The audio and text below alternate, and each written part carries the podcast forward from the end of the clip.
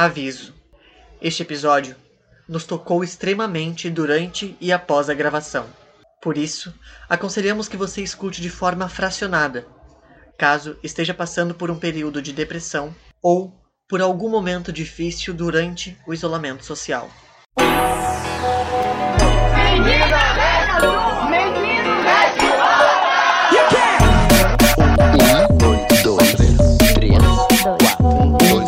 três, quatro. Pode quatro. Quatro. Quatro. Um, dois. Três. Quatro. Olá, olá! Esse aqui é o Pod 4. No Brasil, a cada sete horas uma mulher é morta. Além disso, são 32 mil casos de abuso sexual contra crianças e adolescentes por ano no nosso país. Durante a quarentena, esses números só aumentaram. Isso pode? Eu sou a Natasha Vilar, arroba Vilar Natasha, Vilar é com dois L's. Eu sou Daniel Colim, arroba Daniel Colim, underline, ator. Eu sou o Juliano Barreto, é arroba Juliano Barreto Oficial no Instagram.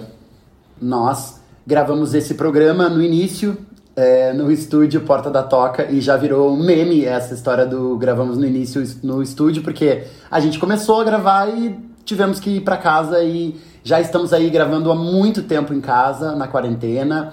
É, aqui nos aplicativos esses que nos ajudam a gravar, esses que não nos patrocinam, a gente tá tentando, a gente tá pedindo pro, pro Zoom, pro Skype, pra eles nos patrocinaram, mas eles não estão patrocinando ainda. Tá difícil, gente. Tá difícil, gente. Olha, patrocinem a gente. Bom, enfim. É, e agora a gente segue gravando aqui, mas que bom que a gente tá conseguindo criar conteúdo, isso que importa. Inclusive, já estamos finalizando a nossa primeira temporada, não é mesmo, gente? Este é o Hoje penúltimo episódio. penúltimo episódio. Gente, penúltimo episódio. E penúltimo episódio vem com uma super convidada, né, Dani? Vem, vem, e é um assunto assim complicado. Inclusive, essa convidada, a gente quer chamar ela desde a, a era estúdio, né? Desde que a gente gravava Uhum. lá, a gente já nomeou É essa verdade. convidada. E só conseguiu agora. Então, eu tenho a honra de apresentar uma mulher que admiro desde que ela nem sabia quem eu era e hoje que orgulho que ela sabe quem eu sou. Ela, eu deveria ter perguntado antes de começar tudo que essa mulher faz assim profissionalmente falando, porque ela é É verdade. a impressão que eu tenho é que existe essa mulher, assim, em muitas vezes por Porto Alegre, porque ela tava em todos os lugares dando conta de ser tudo ao mesmo tempo. E eu, e eu não conseguindo nem ser eu ali escrevendo um, um resumo de uma coisa, tá? Então, aí vem uma atriz, uma professora, uma mãezona, uma colega, uma parceira, que eu admiro e todos nós aqui do Pod 4 com certeza também admi- admiramos todos. Jussara Gaspar. Oi, amiga! Seja bem-vinda! A Jo. Nossa, depois dessa apresentação, né, gente? Bora acabar o programa. Adoro. Só vou estragar. Ah, pronto. Querida. Jura. Então, Que bom, seja bem-vinda, Jussara. obrigada, gente. Eu queria também, desde o início, desde que eu soube estar conversando com vocês, né? Acho muito importante esse trabalho, né? Ah, eu acho que até agora eu escutei todos, tá?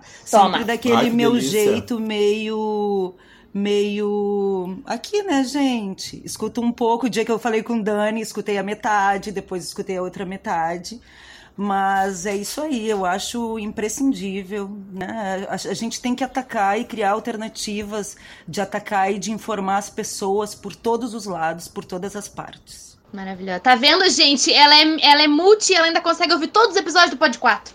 E vocês estão fazendo o quê? É, esse é o Brasil que a gente quer. E ela tem um filho que é adulto e tem um filho que é criança agora. Então, assim, tem que se virar nos 200. A Jussara Tá, querida. é, é uma mulher maravilhosa. Eu É. eh, tenho a honra de trabalhar com ela. Eu dirigi a Jussara no espetáculo chamado Frida Kahlo, A Revolução, que é sobre a vida da Frida Kahlo, onde a Jussara interpreta é, a, a pintora mexicana Divinamente. há 11 anos e, e é sempre uma loucura, assim, porque eu acho que essa noção ah, da, da potência do corpo da mulher latino-americana eu aprendi muito convivendo com a Jussara, assim, né? E eu agradeço muito a ela por isso.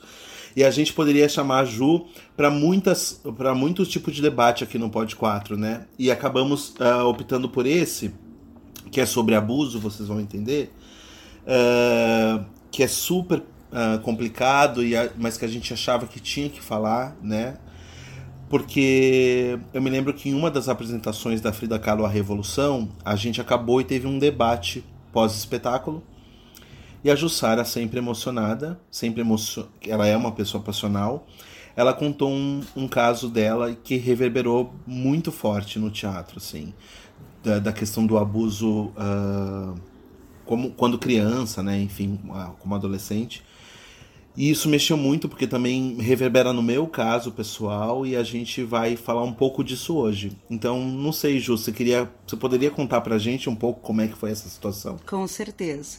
É bem recente, né, gente, a minha a minha resolução, a minha decisão, a mi, o meu me encarar, né? Encarar essas memórias assim, né? Uh, semestre passado, eu estava fazendo a escritura, terminando a escritura do meu TCC. E ele começa com um introito de memória, porque eu falo sobre a minha biografia de ativista, a minha família de sindicalistas, enfim.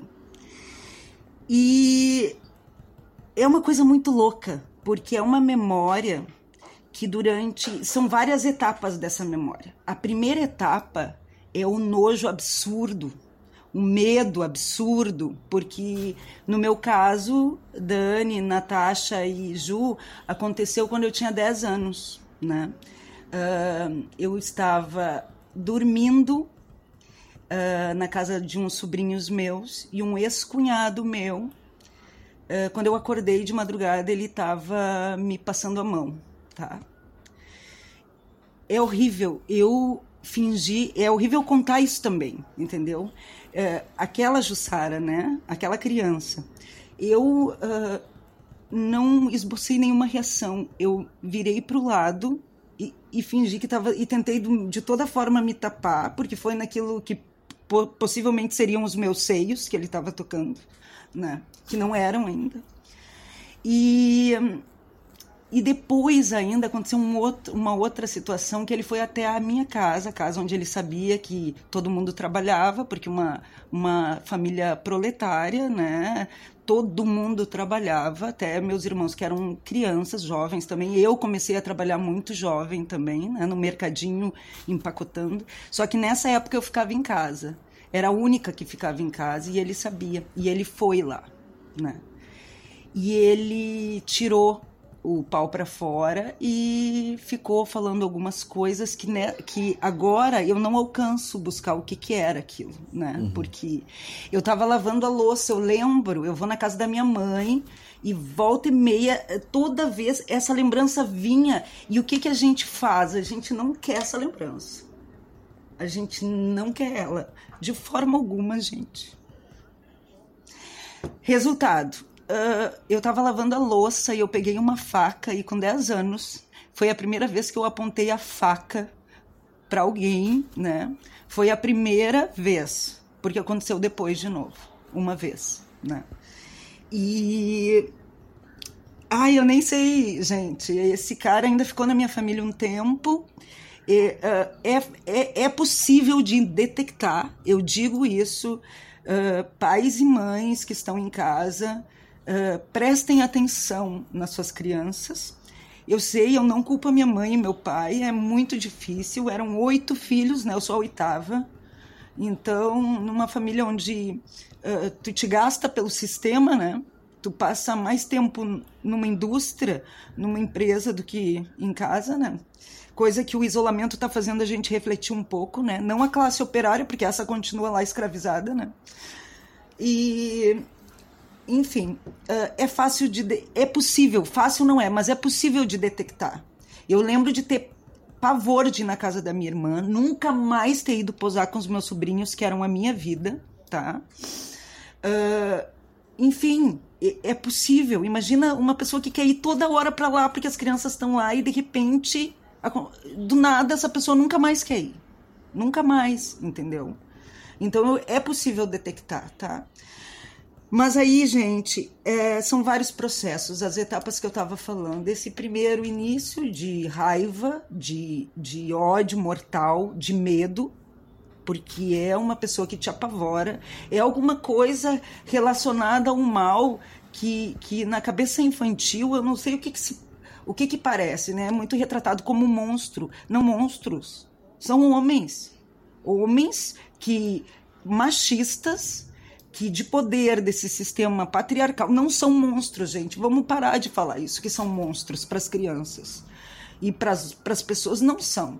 São pessoas machistas, normalmente homens, né? Grande maioria é homem, maioria esmagadora, e, e isso, são homens de poder dessa possibilidade que o patriarcado dá do silêncio da outra.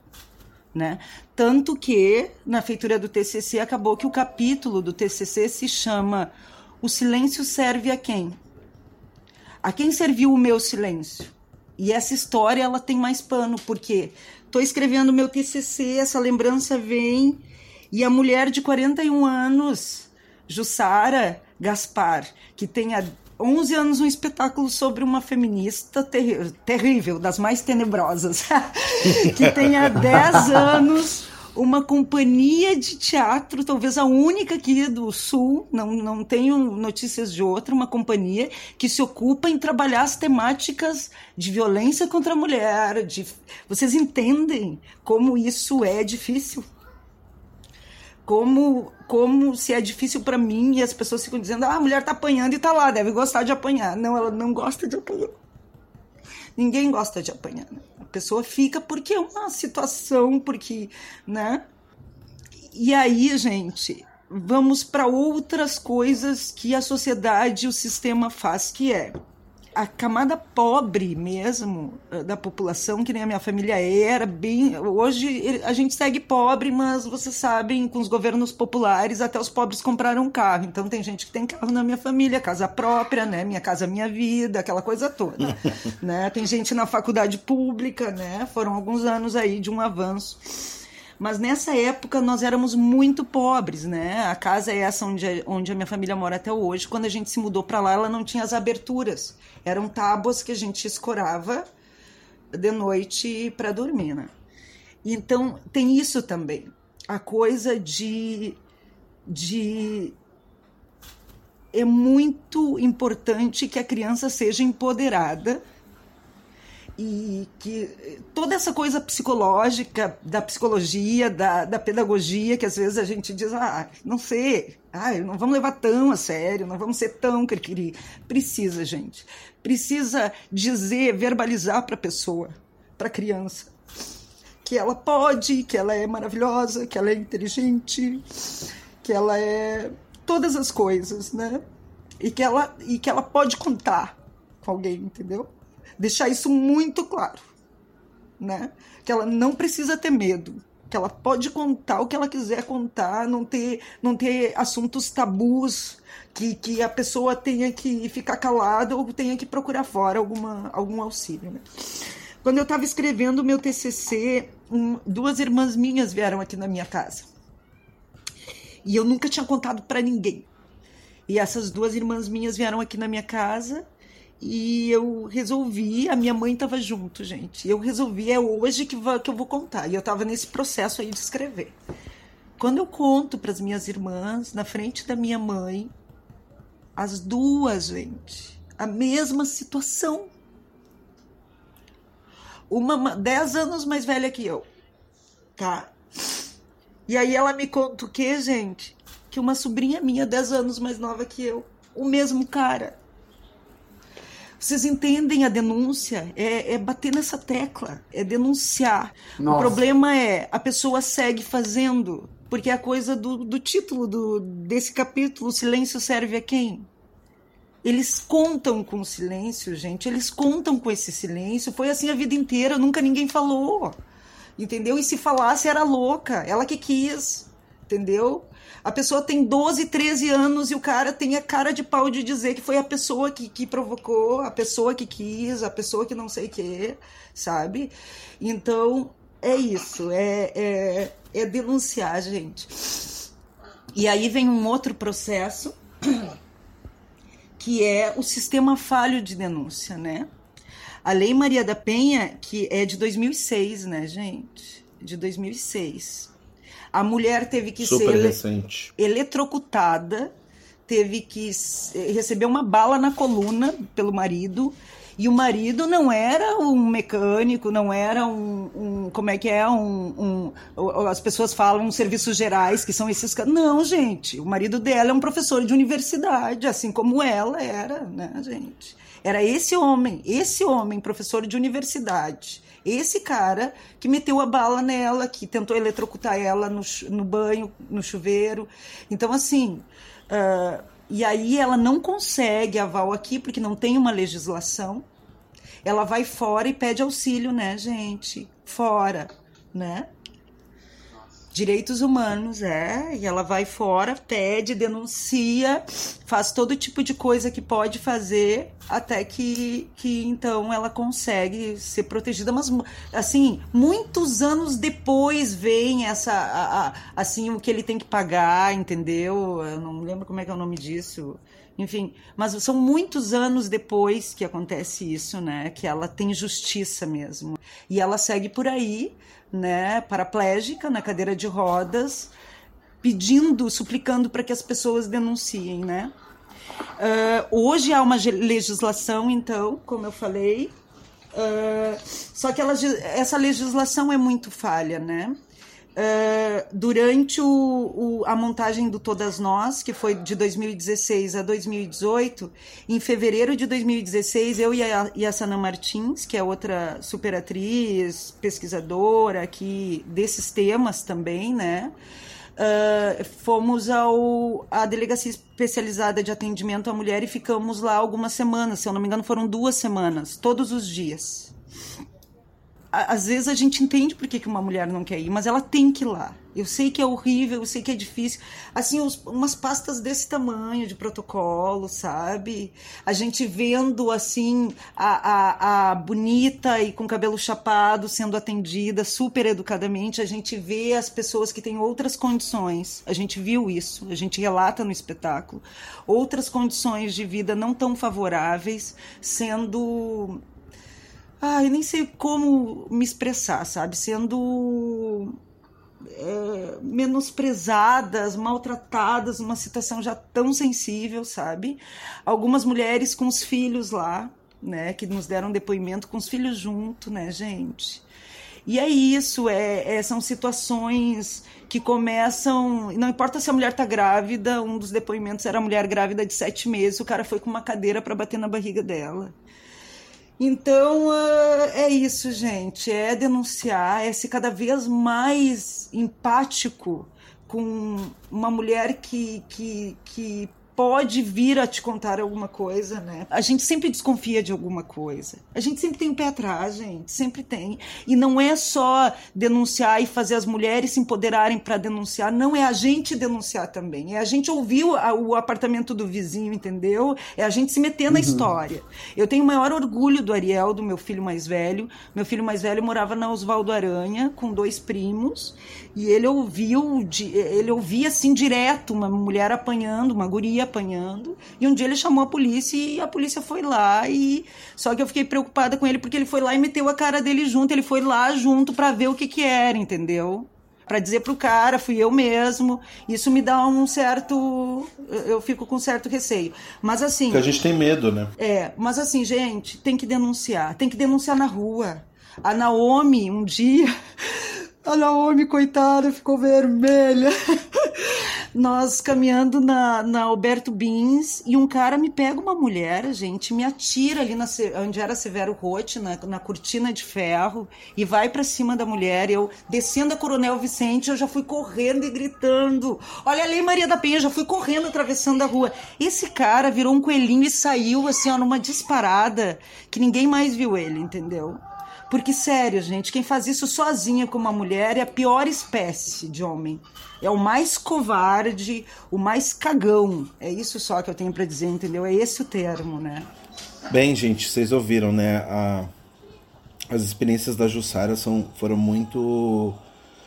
Quando ela expôs isso no teatro lá, a plateia toda ficou embasbacada e, e a gente estava falando agora há pouco antes de começar a gravação que. Só um pouquinho.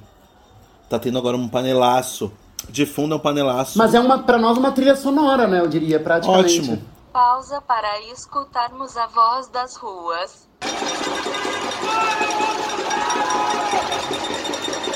Voltamos à programação normal fora Bolsonaro. muito ficou muito forte para mim essa questão que a Jussara traz da denúncia, né?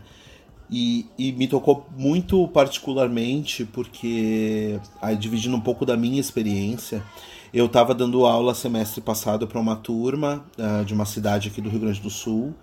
E, a, e aí eu peguei e um dos exercícios que eu dei foi pedir que eles contassem é, num papel, sem se, sem se identificar, um trauma da sua vida. Então eles tinham que fazer esse trauma, a gente trocava os papeizinhos, eles não sabiam de quem recebia, e quem recebia o papel tinha que gravar um vídeo como se fosse seu aquele papel, né? E eles tinham que me mandar esses vídeos. É, esse era o exercício. Quando eu recebi todos os vídeos, eu falei, agora eu vou assistir. Gente, dos 13, das, dos 13 alunos e alunas da turma, sete histórias eram de abusos infantis. Sete. Todas as sete de alguém da família, de um homem da família ou de um homem amigo do pai, tá? Isso dentro de uma escola que era paga, ou seja, eram crianças com recursos, porque a gente também tem essa, esse preconceito de achar que só acontece nas, entre pessoas pobres, né, entre pessoas mas assim de, de crianças com, né, com recursos, de famílias com recursos. E, e eu mostrei pra turma que aquilo foi um choque. E aí eu pude falar também da minha experiência, porque eu também fui abusado quando criança. Uh, tinha um senhor, um vizinho da, da, da, minha rua, que todo eu era conhecido como o leitor, assim, porque eu adorava ficar na banca, além dos gibis, não sei o quê. E um dia ele me chamou, ele era amigo do meu pai, da minha avó, sempre tinha festas na casa dos meus avós. E ele me chamou porque ele disse que ele tinha vários uh, gibis para me dar. E o apelido dele era o professor.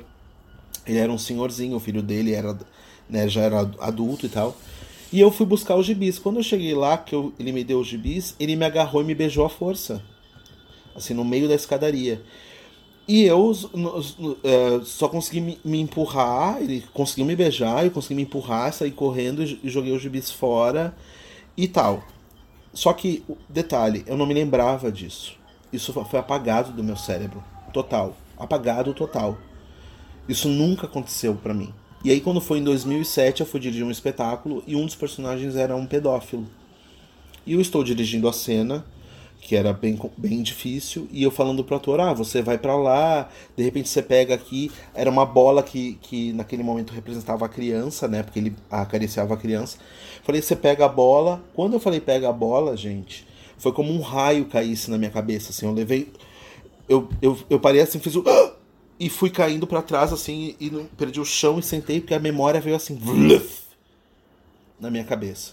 Então, assim, uh, se, se eu não tivesse feito aquele espetáculo, talvez não me lembrasse nunca disso, sabe? E, e de que maneira a gente já falou disso aqui em algum episódio do, do, do Pod 4. De que maneira, e aí me colocando essa meia culpa como um homem cisgênero, sabe? De que maneira o homem cisgênero ele entendeu que a ele tudo serve, que tudo é propriedade dele, que todos os corpos é propriedade dele, e aí tudo aquilo que ele acha que é, que é inferior, inferior a ele, as mulheres, as crianças, os idosos, as bichas feminadas, os gays, os são os outros, né? São os outros que ele pode usar do jeito que ele quiser usar, porque ele, ele é dono de tudo. E isso tem que parar. E, e, eu me lembro muito porque a Ju falou naquele dia, ela falou assim: meninos que estão aqui presentes, se vocês estão aqui ouvindo esse debate é porque vocês querem mudar. Não deixem os outros meninos matarem a gente. eu tô emocionado. E. Sim. E, e, foi muito difícil, assim, bah, porque. É um tema muito complicado, sabe? Porque. É, é assim. E eu nem sou mulher, nem sou, sabe? Então. Só para dizer e, e, relatar, porque a gente tem que, tem que abrir esses assuntos. Um, dois, três, pode quatro. O que tá rolando pelo mundo? Bom, eu não vou me identificar, mas eu tenho 17 anos, moro em Caxias do Sul, mas nasci numa cidadezinha bem pequenininha no interior do estado, onde tudo começou. Minha avó tem um sítiozinho nessa cidade, no interior dessa cidade, e eu, quando eu tinha dois anos, morei um tempinho com ela. E nisso, uh, na frente do, desse sítio da minha avó, tem um terreninho onde o irmão dela mora. E esse irmão dela vai todos os anos acampar, e dessa vez eu com dois anos, fui junto com ele, acampar por um tempinho com ele lá. E na ida para esse, pra esse acampamento, eu lembro que ele parou no meio da estrada e, e ele disse que ia buscar água no meio dessa floresta num poço. E perguntou se eu queria ir junto. Como uma criança, né? Não gosto de ficar sozinha. Eu fui junto. Nisso ele parou do lado daquele poço, que não tinha água nenhuma, baixou as minhas calças e ele cometeu assédio, né? Sexual infantil. Dessa imagem, dessa lembrança que eu tenho, já pula para dentro da barraca, onde ele faz eu pegar nos genitais dele, perguntando se eu sabia o que era aquilo e me dizendo que eu não podia contar de jeito nenhum para minha mãe, porque ela ia ficar muito braba comigo, muito braba. E aquilo gerou um medo dentro de mim muito grande. E disso eu já, já voltei a morar com a minha mãe em Caxias, com 5 anos. E quando eu cheguei aqui, ela já tava com um companheiro, que ela conheceu aqui, né? E eu tinha que dormir no sofá, porque um tio que morava com a gente uh, dormia no outro quartinho que tinha. Então a minha cama era o sofá. E um dia minha mãe teve que sair de noite e eu dormindo no sofá. Lembro da imagem desse né, desse cara vindo assim, erguendo as minhas pernas, sentando no sofá e esfregando o pênis dele em mim. E eu lembro que eu vi aquela cena e eu fiquei pasma assim, só espiando com medo dele ver eu acordar. Fechei meu olho e eu apaguei. Nisso teve uma outra vez onde eu tava dormindo na minha, num quarto já meu. Ele me pegou, me levou pra cama junto com ele. E eu dormindo ainda, achei que era minha mãe. Quando eu acordo e olho que é ele naquela cama, eu, eu levanto desesperada, eu vou correndo para a sala e nisso ele vem atrás de mim, fazendo, sentava no sofá e fazia eu esfregar meus pés no, no pênis dele. E por várias vezes ele me perguntou se ele já tinha feito alguma coisa comigo. E eu com medo, eu guardei para mim, eu dizia que nunca ninguém tinha feito nada comigo, por muito medo que eu tinha. Nisso eu tive que voltar para minha cidade, morar lá por um tempo. Morei uns três anos lá e quando eu voltei, eu voltei tinha uns 12 anos. E eu lembro que era um inferno para mim secar uma louça. Era um inferno para mim colocar uma roupa, sabe, curta. Minha mãe, minha mãe dizia que eu, né, que eu era lésbica, essas coisas, porque eu só usava roupa largona, sabe? Porque eu tinha medo, não tinha nada a ver com a minha sexualidade, mas é porque eu tinha medo e vergonha do meu corpo. Eu não eu me sentia desconfortável na frente dele porque eu sabia o que ele tinha feito comigo, mas eu tinha medo de contar para minha mãe. E quando ela ia tomar banho, teve uma vez que eu sentei no sofá e ele me forçou a ficar sentada no colo dele. E eu peguei e arranquei um pedaço do pescoço dele, porque eu queria que ele me soltasse. E nisso ele fez um escarcel. Minha mãe saiu do banho furiosa, e pergunta, dizendo para mim o que que tu fez, por que, que tu fez isso nele, ele me chamando de louca, olha o que essa guria fez em mim, louca do nada avançou em mim. E eu não sabia o que fazer, eu comecei a chorar e eu sei que eu entrava no meu quarto e me encerrava. Uma vez eu secando, fui secar a louça e ele ficou me secando, me secando. E ele levantou daquele sofá, passou por mim na cozinha assim, me sarrando e eu secando com uma faca, eu quase matei ele. Mas não tive coragem e isso foi levando, foi levando, até que quando eu era criança eu contei para uma tia minha, essa tia contou para uma avó, para minha avó. E depois de anos a minha avó resolveu contar para minha mãe. E quando a minha avó contou, minha mãe decidiu se separar dele. Nisso ela se separou, mudou de casa e foi uma das fases mais difíceis para nós financeira, mas que eu, a época que eu mais me senti confortável na vida assim. Nessa caminhada, assim, ela ficou, minha mãe ficou nove meses separada dele. Uh, onde, né, nesse meio tempo eles fizeram o meu irmão. Então, minha mãe ficou nove meses separada dele. E no final daquele ano, minha mãe sentou no sofá comigo e com ele, dizendo que eles iam voltar. E que se ele fizesse mais alguma coisa comigo, era pra me contar imediatamente para ela que ela ia resolver isso. Beleza, eu aceitei pelo meu irmão, porque eu cresci sem pai e para mim isso doeu muito. E nisso a gente se mudou para uma outra casa, onde essa casa era de madeira. E tinha alguns buracos nas paredes, onde dava para alguém nitidamente espiar. E um dia eu saí do banho, fui pro meu quarto me trocar. E nisso eu sei que eu entrei no meu quarto e alguma coisa me disse assim: olha direto para aquele buraco. E eu fiquei olhando para aquele buraco e quando vê toda aquela claridade, apaga assim do nada. E eu disse que eu ia contar pra minha mãe naquele mesmo momento o que ele tava fazendo, porque ele tava me espiando. E ele saiu de fininho, assim, como se nada tivesse acontecido e ficou em silêncio. Minha mãe saiu do banho e eu contei tudo pra ela. Ela duvidou de mim e disse que ia chamar, ia procurar uma psicóloga pra, pra ter certeza do que estava acontecendo, pra ver quem que tava mentindo, se era eu ou se era ele. E nisso eu fiquei em choque porque minha mãe tava duvidando de mim, entendeu? E eu não, não tava sabendo lidar com aquilo. Porque a vida toda eu fui a louca.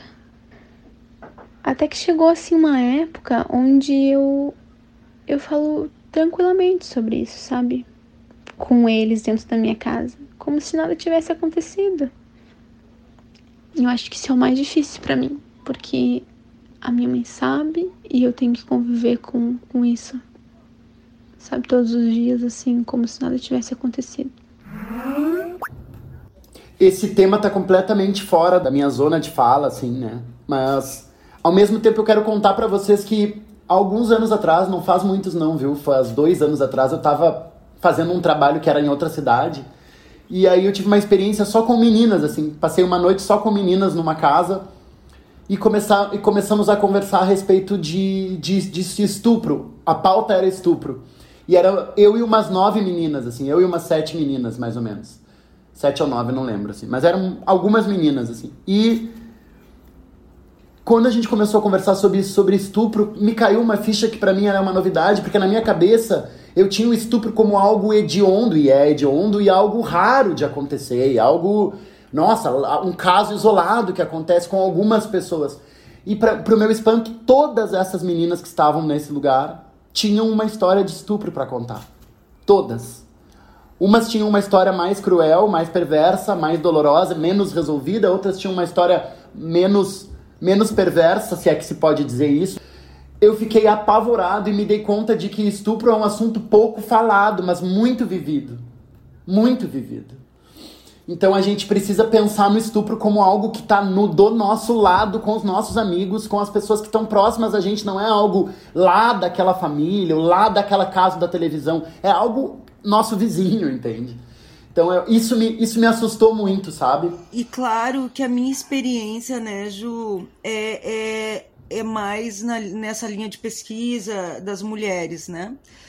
Uh, dando essas oficinas no interior, uh, eu recebo muitos pedidos de que eu estenda, ou que eu invente, ou que eu faça alguma coisa que inclua os homens, ou só com os homens, né? Boa. Nesse sentido. Eu não, eu não posso pegar essa, essa mais essa, entendeu? Eu acho que tem, tem que ter, eu acho que é imprescindível porque eu não sei se vocês assistiram O Silêncio dos Homens, esse documentário tem um, é uma hora, tem no, no, é, é, no YouTube. Uh, é isso, gente. As mulheres, a gente ainda, mesmo que seja tarde, assim como eu, a gente ainda conta. Pode ser com 80 anos, pode ser com 50 anos. Em algum hum. momento a gente conta, entendeu? Para alguém, para uma outra mulher, para uma. Os homens, eles passam a vida inteira sem contar.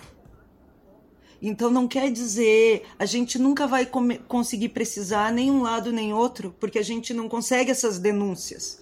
Mas se a gente vai conseguir precisar ainda de uma forma talvez um pouco mais próxima é a da mulher, porque os meninos eles são abusados, estuprados e eles escondem isso também por causa dessa praga patriarcal que faz com que eles morram de medo de se contar, eles são os bichinhos. Ah, eles vão contar, eles vão ser os viadinhos. Eles vão contar, foi tu que provocou, tu que quis, tu que não sei o que. A mesma coisa que tem a, a mulher, que a mulher é a puta, a mulher é.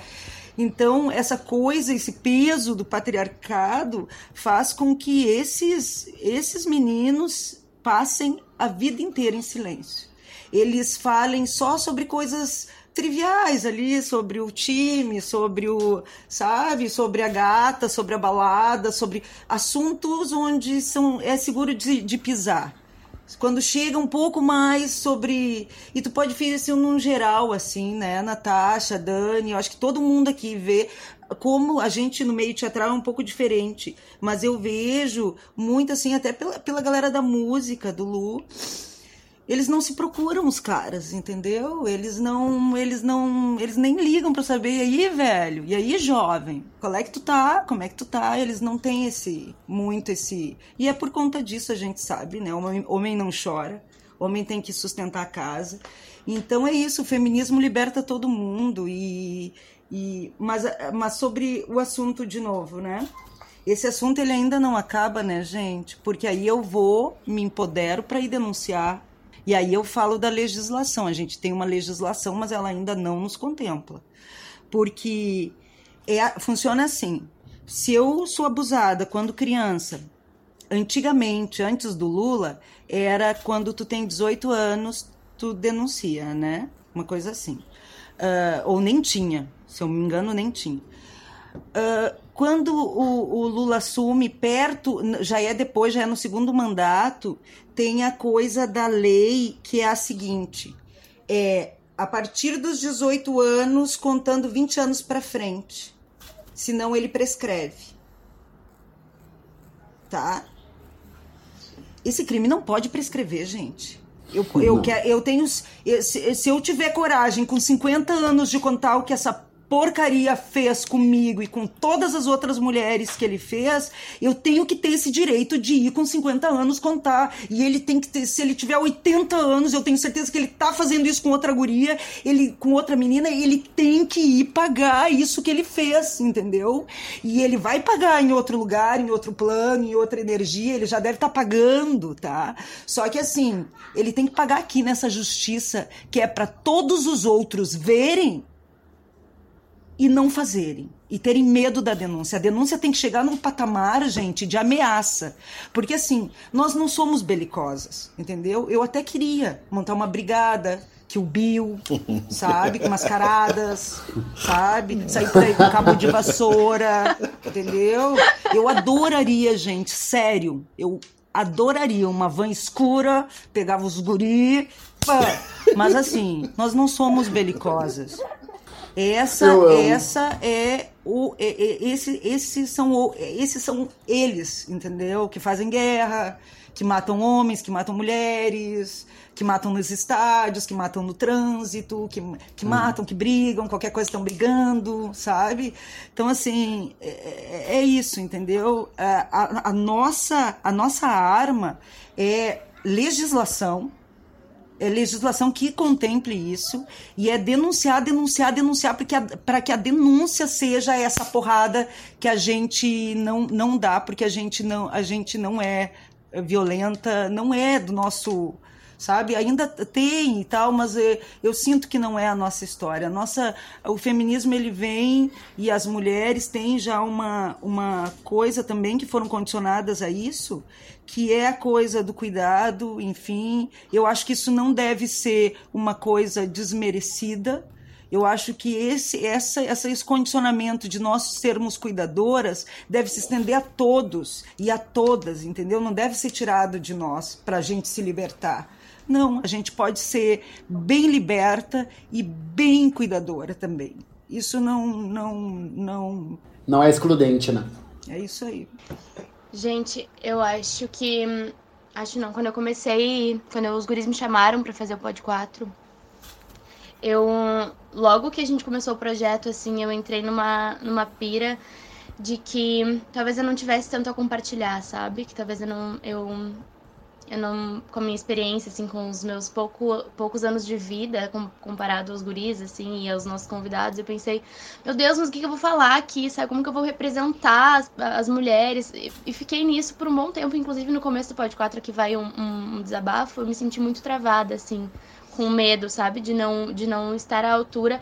A, o velho, a velha função da expectativa e de ter medo de decepcionar, né?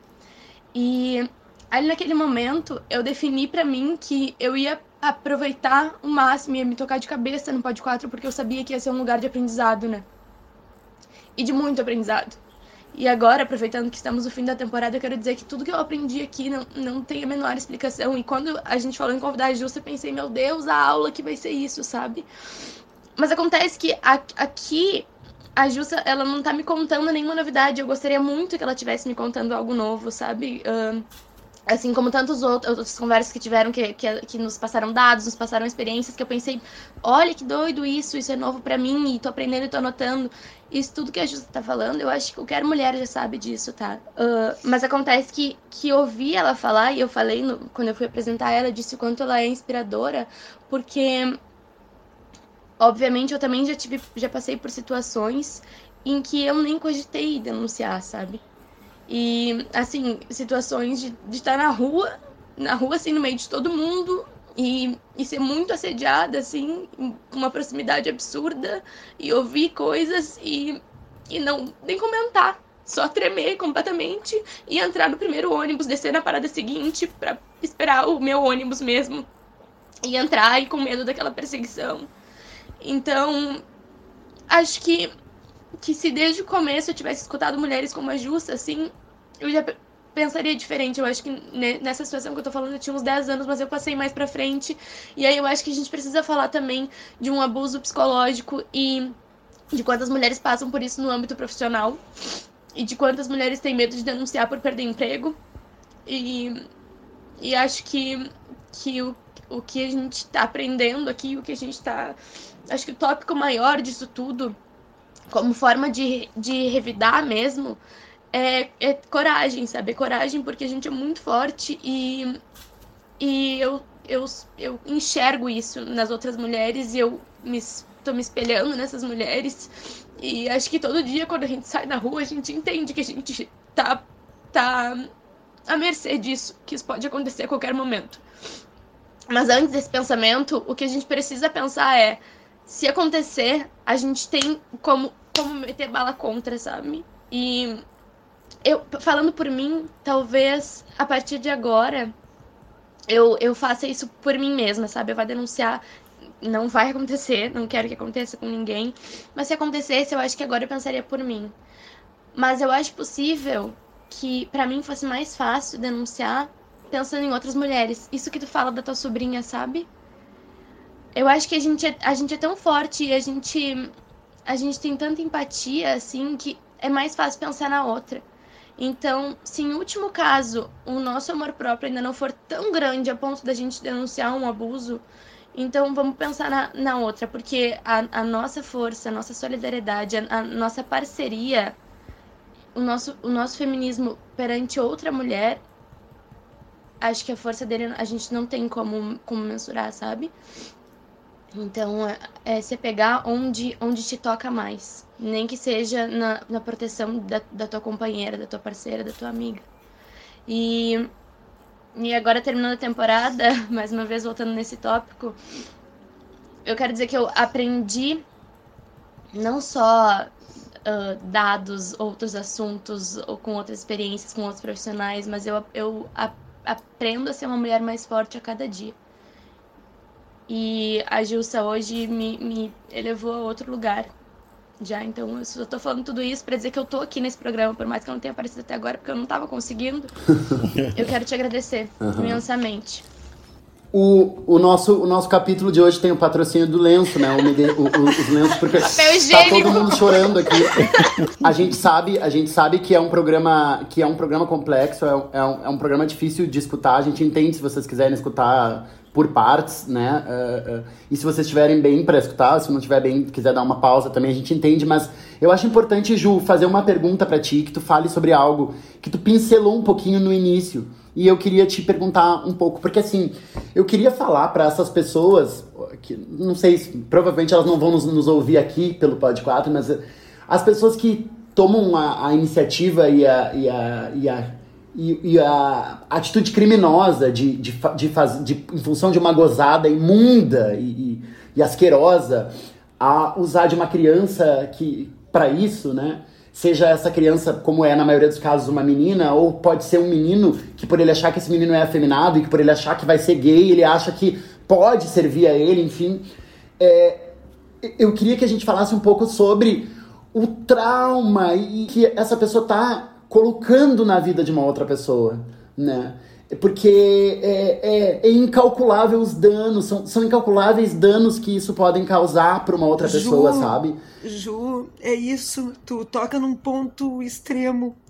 Eu sempre tive, quem me conhece sabe disso.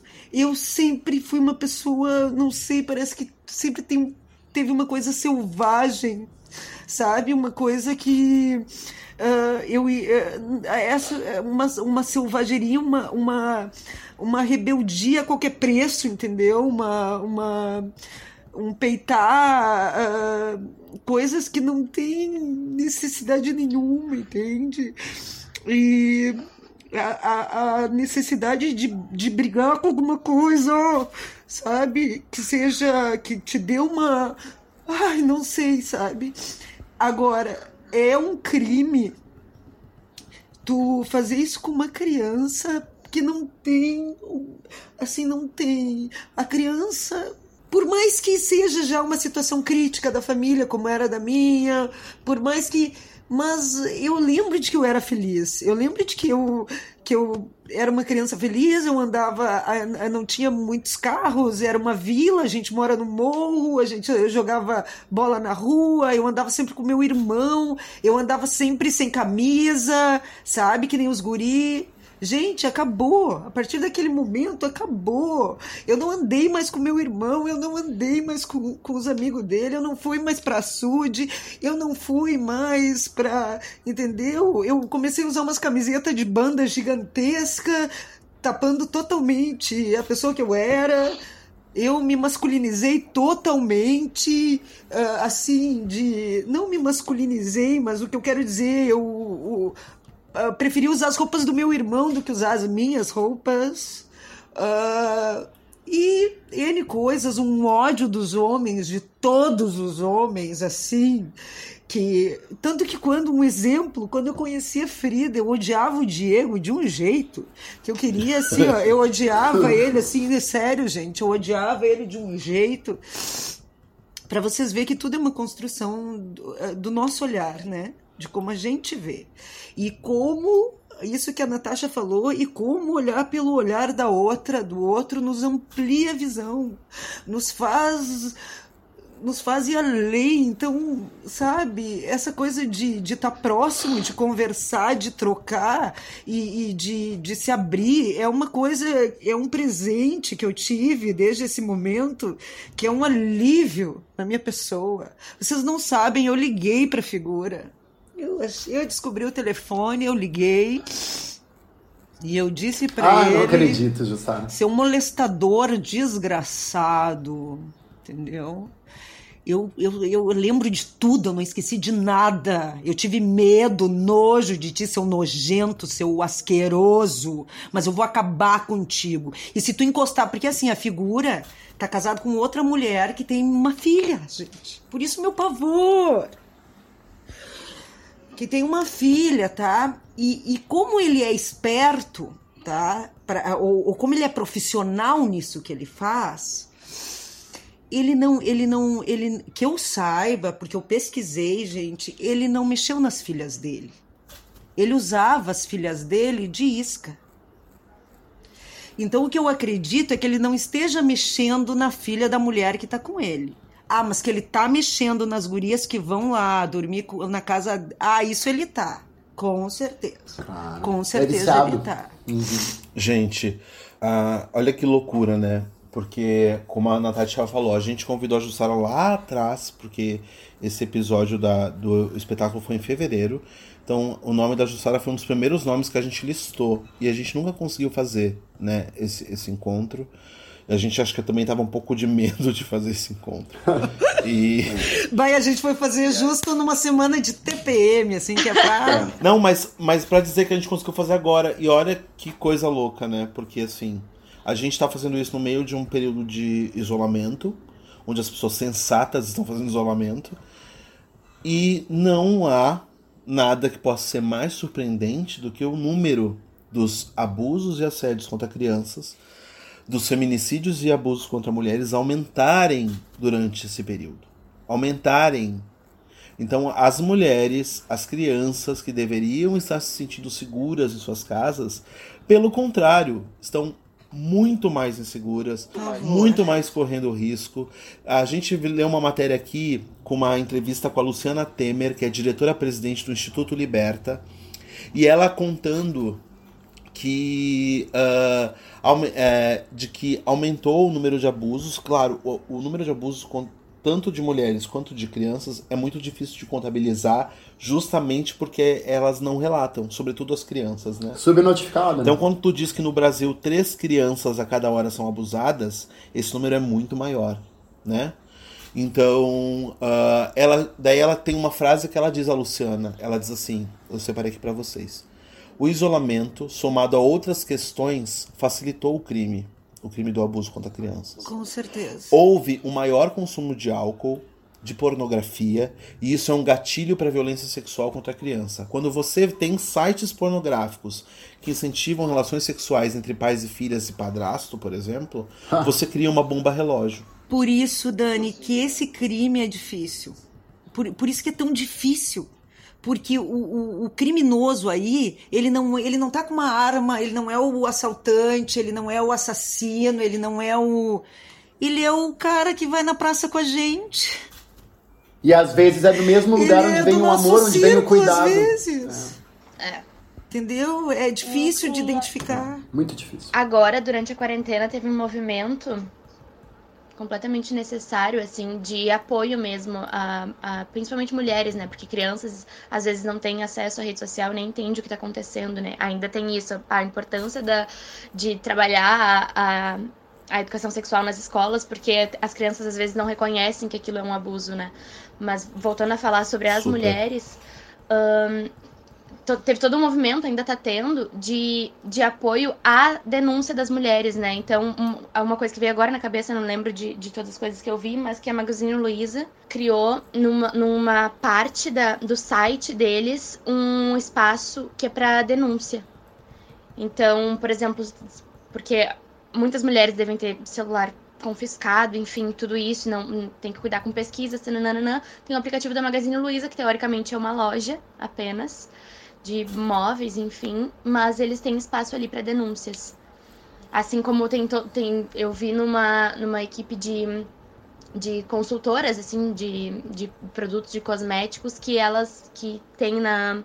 No, botaram em posts de stories, enfim, dizendo se tu tá passando por alguma dificuldade em casa de, de violência, me mandou mensagem pedindo uma máscara de cílio, por exemplo.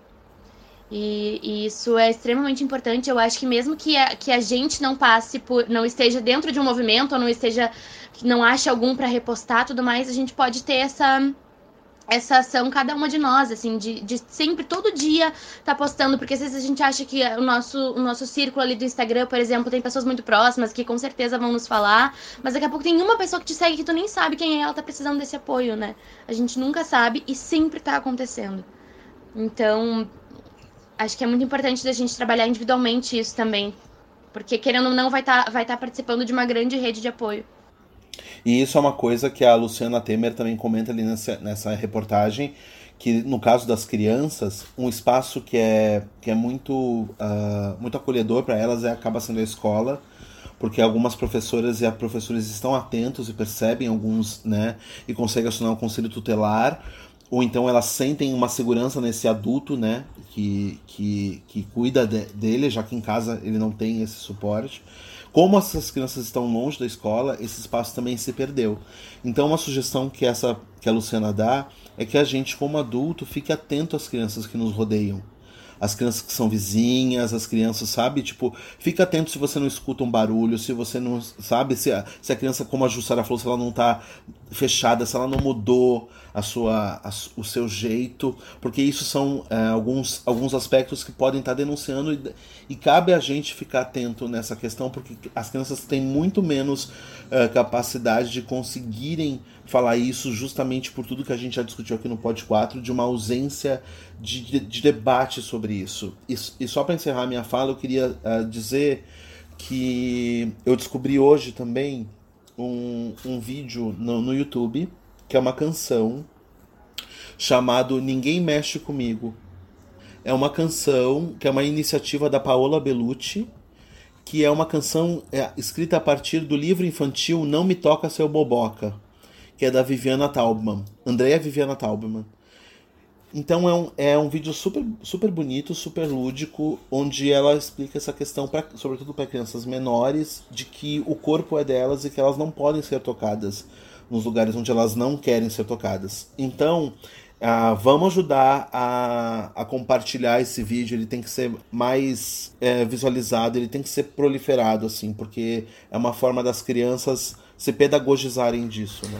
Eu queria também, uh, acho que nunca é demais, né, Ju, a gente falar aqui que, assim, diz que 100 número de denúncia para as pessoas discarem e registrarem, denunciarem uh, abuso infantil. Diz que 100. Diz que 100 é um número que você pode ligar em qualquer cidade. 180 Ou... para violência contra a mulher e 190 para urgências, né, gente? E tem um aplicativo agora também, Ju, que é Direitos Humanos Brasil.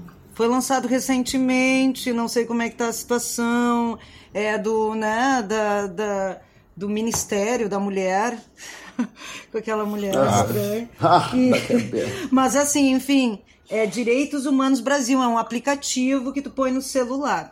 E sobre Dani, o aumento, só em abril foi 14% aumento de violência contra as mulheres, do que foi registrado, né, gente? Dos, do sim, que foi 14%. Né? No total de dois meses deu mais de 30 e poucos por cento, né? Em dois meses. Agora eu não sei como é que tá o, os números. Ninguém espera ouvir isso, né? Assim. E eu, a partir do momento que eu me decidi denunciar e não consegui, porque tinha prescrito o. E eu também não posso forçar minha sobrinha a fazer isso, e ela não se sente preparada para fazer, ela seria a única que poderia. E eu passei a falar para todo mundo é isso que eu falei para vocês, é, é, é, denúncia. A denúncia é a nossa, nossa arma de combate, entendeu? E, e, tanto a gente denunciar que essa legislação comece a nos contemplar. Então tem que ter todo esse tipo de pressão, entendeu? Uh, eu comecei a contar, né, gente? Eu contei nesse debate do espetáculo, eu contei, eu contei para uma Uber, eu contei para todo mundo que eu vi depois disso, eu contei. Qual não é a minha surpresa, gente? Que é isso. Cada pessoa que eu contei, na mesma hora, eu nem tinha terminado de contar a história, a pessoa. Sabe, uma coisa ansiosa para me contar a história dela, entendeu? Histórias. A mulher do Uber nunca tinha contado a história dela para ninguém entendeu? Ela, ela vive até hoje com um agressor morando nos fundos, com um molestador morando nos fundos, porque a mãe dela se separou do cara e o cara não tinha para onde ir e segue morando lá. Então ela até hoje olha para a cara do cara que molestou ela quando ela era criança. Então assim, todos, homens e mulheres, para quem eu contei, a pessoa me contou uma coisa muito pior do que eu contei para ela, entendeu? Então, hum, no caso do Dani não foi muito pior, mas com o Dani mesma coisa. Eu a, a, rolou isso, né, Dani, de contar e aí a gente já se juntou e já já já lá atrás nos bastidores mesmo da Frida já começamos a conversar. Depois disso, Uh, as pessoas não iam embora e eu comecei a notar que algumas mulheres não iam embora. Então eu desci do palco e fui até a plateia, né? Depois do debate, as pessoas estavam me esperando para contar as histórias dela e para me agradecer por eu ter falado. E uma delas chorava muito e dizia que a única pessoa que sabia da história dela era o marido dela. O marido dela junto com ela ali, e eu e ela dizendo que nunca teve coragem de denunciar, mas depois dessa daí eu, e eu dizendo para ela, denuncia porque o cara tá fazendo até hoje, denuncia. Tu pode ter certeza que o cara tá fazendo. E, e eu conto aqui no Pod 4 e eu vou contar sempre, eu vou, vou falar sobre isso. Eu liguei no dia, nesse dia que eu me decidi, gente, foi uma libertação. Eu liguei para todos os meus irmãos e irmãs, eu tenho oito, né? Eu falei, as que eu não tinha contado, eu contei, depois descobri mais uma, então são treze. Sou eu, mais três irmãs minhas e mais a minha sobrinha, né? Então, quatro mulheres que são irmãs da mulher que ele era casado. De uma figura, né? É. E aí, assim, ó, e todas muito quando eram jovens. Depois ele nunca mais mexeu nelas, entendeu? Por quê? Porque é isso que a, Nata a Natasha falou.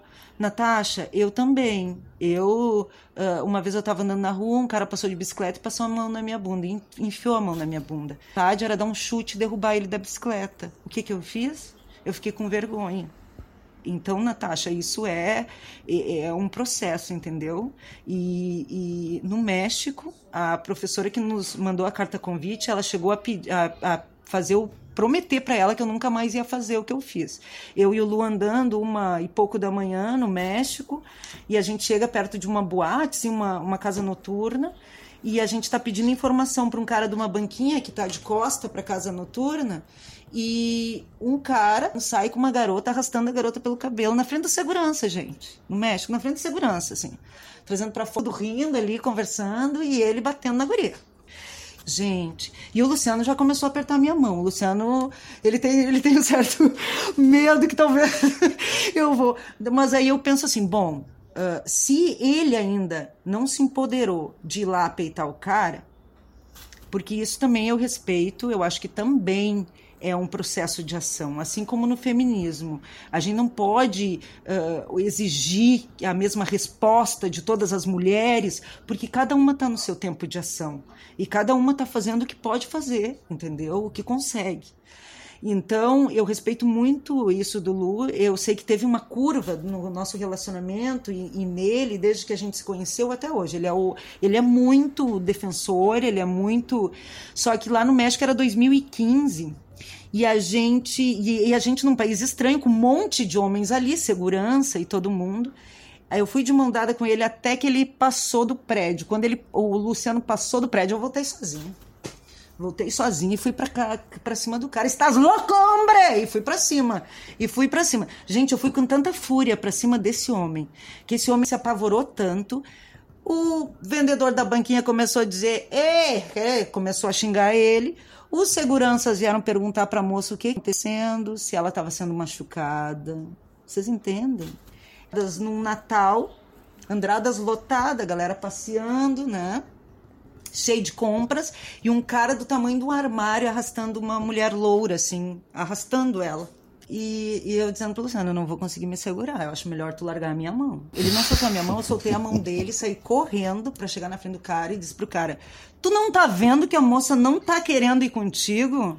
Gente, na hora, os taxistas viraram homens, muito machos. Todo mundo viu entendeu? A mulher estava sendo arrastada e ninguém estava vendo. Então, eu acho que é, é esse o é como um, Tu entende? É como um, um, um ataque terrorista. Essa é a minha, minha lógica, entendeu? É tu ir tão louco, claro, que tem todo uma, um perigo aí. Por isso que eu digo. Tem um risco, né? Agora, um sim, risco. no meu caso, eu não aconselho as pessoas fazerem o que eu faço. Mas no meu caso, eu não tô nem aí já, tá ligado? Eu já não tô nem aí. Eu já pego uma pedra do chão e, e já vou armada, a louca. Porque, porque a gente é bem pacifista, né, gente? Mas tudo tem o seu limite, né? Por favor. Tudo tem um limite, gente. A gente só tem a agradecer a Jussara por essa participação. Acho que foi um, um, um tema É verdade. que é é imprescindível a gente dizer. Eu tenho certeza que você que está ouvindo esse episódio agora, tenho certeza que você já passou por uma situação dessa. Se não foi você na sua vida, com alguém muito próximo de você, isso está naturalizado.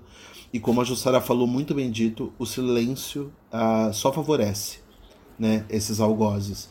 Então, vamos, nem que seja discutir mais, abrir mais essas histórias, torná-las visíveis, como a Ju falou, né? A, é tornar escancarado o que já é visível. Então, Ju, muito obrigado, assim, foi de lavar a nossa alma. E a Natasha disse muito bem, tu é uma, uma força que, que nos motiva, assim, sabe? Então, te agradeço muito. Eu aconselho a todo mundo a água, né? Porque é por causa da desidratação, né? Que todo mundo sofreu, assim, né? Gente, e, aqui, e aqui no meu país, que tá sem água desde cedo, o que, que eu vou fazer? Mentira! Juro, não, agora não vou nem tomar banho, nem tomar água, nem me hidratar, eu vou morrer. A gente colheu um balde d'água juntando todas as lágrimas de todos os quatro aqui juntos. Foi Foi, loucura, mas foi bom, foi bom. Foi, foi, foi uma catarse emocional importante aqui, foi legal. Obrigado, Jussara, te agradeço muito. Obrigada, Ju. Obrigada, Natasha. Obrigada, Dani, meu parceiro. Nem sei como te agradecer esses anos todos aí de tudo que a gente viveu. Eu te amo.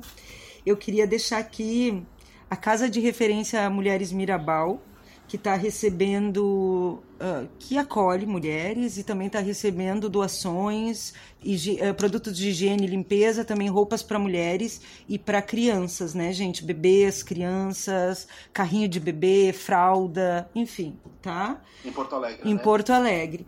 Tem o coletivo Empodera que é de Lagoa Vermelha, que também está recebendo doações. Tem a Ocupa Feminista de São Léo, que é uma ocupação, uma casa que umas garotas ocuparam, que estão morando lá, umas garotas que duas que estavam em, em, estado de risco, de violência, e as outras duas apoiando elas. Enfim, então eh, se criou uma rede e tem essa ocupação lá, que é um teto também para quem quiser acolhimento para quem precisar de acolhimento, né, para uma, duas noites, para resolver até um prazo para tentar resolver a vida, enfim. Gente, se não tiver coragem de denunciar nos meios legais, procura uma organização. Se tem vergonha de procurar família, se não quer envolver, não sei, procura uh, a Gabriela, a Gabriela Souza, advogada para mulheres sabe? E, enfim, eram essas dicas que eu tinha para dar, mas procure essa, esse, esses, esses, essas redes de apoio, essas casas de referência para mulheres. E tu não tá sozinha, não tá sozinha. A gente tá aqui, sempre tem alguém aqui, com certeza. Querida. Era isso, gente. Esse foi o Pod 4. Beijo.